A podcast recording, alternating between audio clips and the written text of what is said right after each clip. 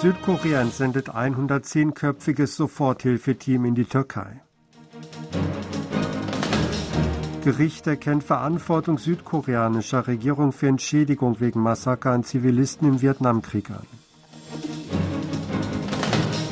Seoul will Schicksal von den beiden Koreas getrennt lebenden Familienmitgliedern erforschen. Angesichts des schweren Erdbebens in der Türkei hat die südkoreanische Regierung beschlossen, ein 110-köpfiges Soforthilfeteam zu entsenden. Südkoreas bislang größtes Soforthilfeteam besteht aus Mitgliedern des Außen- und des Verteidigungsministeriums, der Feuerwehrbehörde sowie der koreanischen Behörde für internationale Kooperation KOIKA. Wie Außenministeriumssprecher Im Susok mitteilte, werden auch Materialien für die erste Hilfe mit Militärtransportflugzeugen ins Katastrophengebiet gebracht. Wie bei einer Dringlichkeitssitzung unter Leitung des Außenministeriums beschlossen wurde, wird die Regierung zunächst humanitäre Hilfe im Wert von 5 Millionen Dollar zur Verfügung stellen. Auch dem benachbarten Syrien wurde Hilfe zugesagt.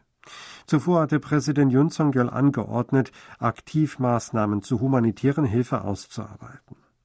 Yun schrieb am frühen Dienstagmorgen in sozialen Netzwerken, Südkorea sei bereit, seinem Blutsbruder aus dem Koreakrieg mit allen Mitteln zu helfen.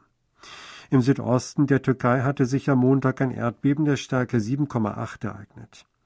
Bisher wurden mehrere tausend Tote in der Türkei und in Syrien gemeldet. Ein Gericht hat erstmals die Verantwortung der südkoreanischen Regierung für die Entschädigung wegen des Vorwurfs der Ermordung von Zivilisten durch südkoreanische Truppen während des Vietnamkriegs anerkannt.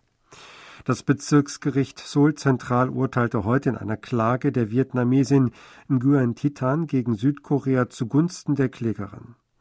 Das Richtergremium erkannte die Tatsache an, dass die erste Kompanie der zweiten Brigade der südkoreanischen Marineinfanterie am 12. Februar 1968 im Zuge einer Operation mit dem Einsatz von Gewehren gedroht habe, damit die Familie der Klägerin aus einem Luftschutzkeller rauskomme. Anschließend sei auf diese geschossen worden. Als Folge seien eine Tante der Klägerin und ihr Sohn, die ältere Schwester und der jüngere Bruder auf der Stelle tot gewesen. Die Klägerin und ihr Vater seien schwer verletzt worden. Diese Handlungen stellten eindeutig Illegalitäten dar, hieß es. In Nguyen Titan hat im April 2020 die südkoreanische Regierung auf eine Entschädigung in Höhe von 30 Millionen Won, knapp 24.000 Dollar, verklagt. Sie hatte behauptet, dass südkoreanische Soldaten am 12. Februar 1968 etwa 70 Bewohner ihres Dorfs ermordet hatten. Im Prozess sagten Vietnamkriegsveteranen und Augenzeugen aus. Die südkoreanische Regierung behauptete jedoch, dass sich Mitglieder der Nationalen Front für die Befreiung Südvietnams, sogenannte Vietcong, als südkoreanische Truppen getarnt haben könnten oder dass die Möglichkeit einer Einmischung nordkoreanischer Truppen für die psychologische Kriegsführung bestehe. Sie behauptet auch vergeblich, dass eine eventuelle Tötung von Zivilisten durch südkoreanische Soldaten angesichts der Eigenschaft des Vietnamkriegs als Guerillakrieg als rechtmäßige Akte eingeschätzt werden könnte. Angesichts der in beiden Koreas getrennt lebenden Familienmitglieder will die südkoreanische Regierung die Priorität darauf legen, das Schicksal der gesuchten Angehörigen zu erforschen. Das beinhaltet der vierte Dreijahresplan für die Förderung des Austausches zwischen getrennt lebenden Familien 2023 bis 2025. Hintergrund ist die Alterung der betroffenen Personen. Dem Plan zufolge will die Regierung Maßnahmen vorantreiben, um eine vollständige Liste von getrennt lebenden Familien mit Nordkorea auszutauschen. Dadurch soll das Schicksal gesuchter Familienmitglieder stufenweise erforscht werden und ermittelt werden, wessen Zusammenführungen besonders dringend sind. Allein letztes Jahr sind 3647 Südkoreaner laut Regierungsangaben ohne ein gewünschtes Wiedersehen mit ihren im Norden lebenden Familienmitgliedern gestorben. Nordkoreas zentrale Militärkommission hat am Montag offenbar über eine Perfektionierung der Kampfbereitschaft diskutiert. Die staatliche Nachrichtenagentur KCNA meldet am Dienstag, dass Führer Kim Jong-un im Hauptquartier des Zentralkomitees der Partei den Vorsitz geführt habe. Bei dem Treffen seien wichtige militärische und politische Aufgaben für dieses Jahr diskutiert worden, darunter auch langfristige Themen wie die Ausrichtung beim Ausbau der Armee. Auch sei darüber gesprochen worden, Operationen und Kampfübungen der Volksarmee auszuweiten und zu intensivieren, um mit der gegenwärtigen Situation zurechtkommen zu können. Ministerpräsident Han Dok-soo ist der Auffassung, dass der Fokus bei der Entwicklung der Beziehungen mit Japan auf die Zukunft gelegt werden soll. Die bilateralen Beziehungen sollten, wenn man die diplomatische, sicherheitspolitische und wirtschaftliche Lage berücksichtige, eher in Richtung Zukunft entwickelt werden, als von der Vergangenheit besessen. Das sagte Hanna Montag vor dem Parlament auf die Frage, wie die Regierung die Frage der Entschädigung für Zwangsarbeiter im Zweiten Weltkrieg lösen will. Die Frage, ob er der Auffassung zustimmen würde, dass die Frage ohne Japans Anerkennung seiner Verantwortung und Entschuldigung, ohne Beteiligung der betreffenden japanischen Unternehmen sowie ohne Zustimmung der Opfer nicht gelöst werden könne, bejahte Han sinngemäß nicht. Die Nationalversammlung hat am Montag mit der Regierungsbefragung begonnen. Die Fragen von Abgeordneten der Regierungspartei und des Oppositionslagers konzentrierten sich auf staatsanwaltschaftliche Ermittlungen gegen das jeweils andere Lager. Die Regierungsabgeordneten fragten nach einem möglichen Zusammenhang zwischen dem Vorsitzenden der Minjo-Partei Koreas Lee Jae-myung und dem früheren Vorsitzenden der Sanbang-ul Group Kim Song-tae in Bezug auf den Vorwurf einer Geldüberweisung an Nordkorea.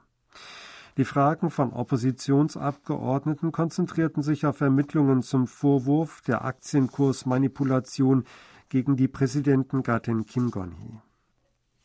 Südkorea hat der Europäischen Union seine Position mitgeteilt, dass koreanische Unternehmen nicht aufgrund geplanter Wirtschaftsgesetze der EU diskriminiert werden dürften.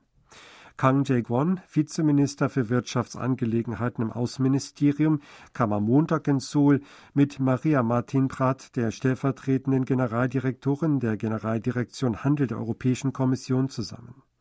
Beide Seiten tauschten vor allem Informationen über die Entwicklungen bei der Reaktion auf das US-Gesetz Inflation Reduction Act und Meinungen über die jüngste Gesetzgebung der EU im Wirtschaftsbereich aus. Kang betonte, dass geplante Wirtschaftsgesetze der EU mit internationalen Normen wie solchen der Welthandelsorganisation vereinbar sein sollten. Zugleich sollten sie nicht die EU-Länder einschließlich Südkoreas nicht diskriminieren. Die Regierung hat heute den zweiten Fünfjahresplan zur Verbreitung der Gebärdensprache veröffentlicht. Demzufolge wird die Zahl von Ausbildungseinrichtungen für Gebärdensprache von derzeit vier bis 2027 auf 17 steigen. Wie das Kulturministerium weiter bekannt gab, würden 2027 jährlich über 2000 öffentliche Veranstaltungen mit Gebärdensprachdolmetschen begleitet werden. Die Zahl liegt derzeit bei etwa 440. Damit will das Ministerium den Zugang von rund 52.000 Gehörlosen in Südkorea zu Information und Kultur erleichtern. Auf der internationalen Messe für medizinische Geräte Arab Health in Dubai sind verschiedene medizinische Dienste mittels Digitaltechnologie und hochmoderne medizinische Geräte vorgestellt worden. Auch im Ausstellungsraum für Südkorea wurden zahlreiche Beratungen durchgeführt und von potenziellen Kunden wurden Fragen zu den Bestellmöglichkeiten gestellt. Dieses Jahr haben erstmals die südkoreanische Nationalversammlung und das Ministerium für Lebensmittel und Arzneimittelsicherheit mitgewirkt. Kwon Oh-sang, Vizeminister für Lebensmittel und Arzneimittelsicherheit, sagte, er glaube, dass durch ein größeres gegenseitiges Verständnis zwischen Regulierungsbehörden der zwischenstaatliche Austausch in Bezug auf Gesundheits- und Medizinprodukte einschließlich medizinischer Geräte, belebt werden könne. In den letzten etwa zehn Jahren schafften rund 200 koreanische Hersteller medizinischer Geräte den Vorstoß in den Markt der Vereinigten Arabischen Emirate. Das Exportvolumen beträgt knapp über 100 Millionen Dollar. Yu Chol-uk, Vorsitzender des koreanischen Industrieverbandes für medizinische Geräte, wies darauf hin, dass es wenig Informationen über Netzwerke vor Ort gebe.